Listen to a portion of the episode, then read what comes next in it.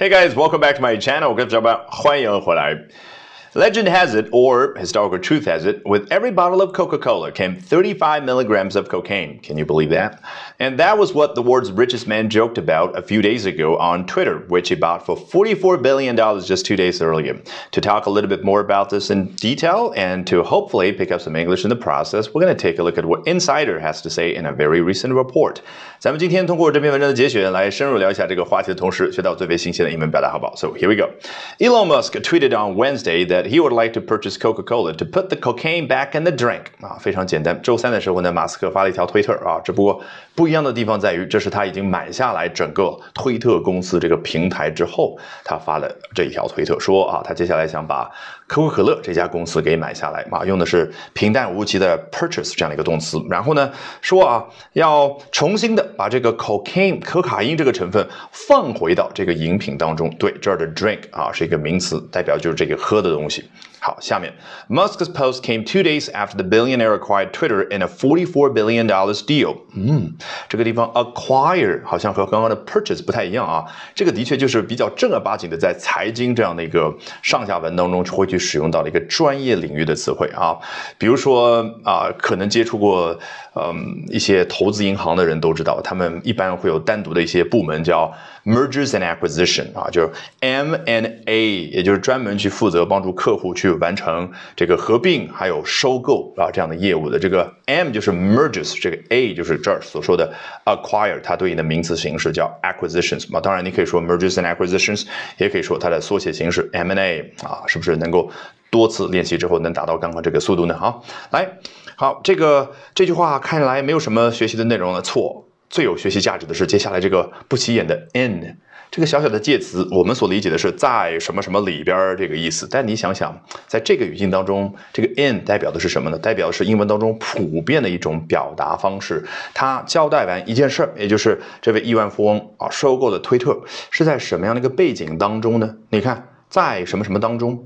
哎，所以 in a forty-four billion dollar deal，整个这一部分你就可以把它当成一个背景来理解，你会发现有画面感，再也不需要死记硬背所谓的中文翻译了，好不好？接着往下，While Musk's comments about Coca-Cola were likely tongue-in-cheek, they bear some historical truth。嗯，与此同时啊，另外一方面，你看这个 while，你就把它理解成一方面这样，另外一方面这样啊。一方面是马斯克的这一番言论啊，关于可口可乐的一番言论呢，啊，很有可能是 tongue-in-cheek。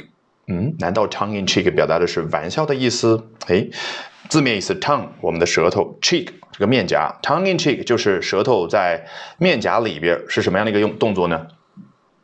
你会注意啊，发现很多外国人在说了一句。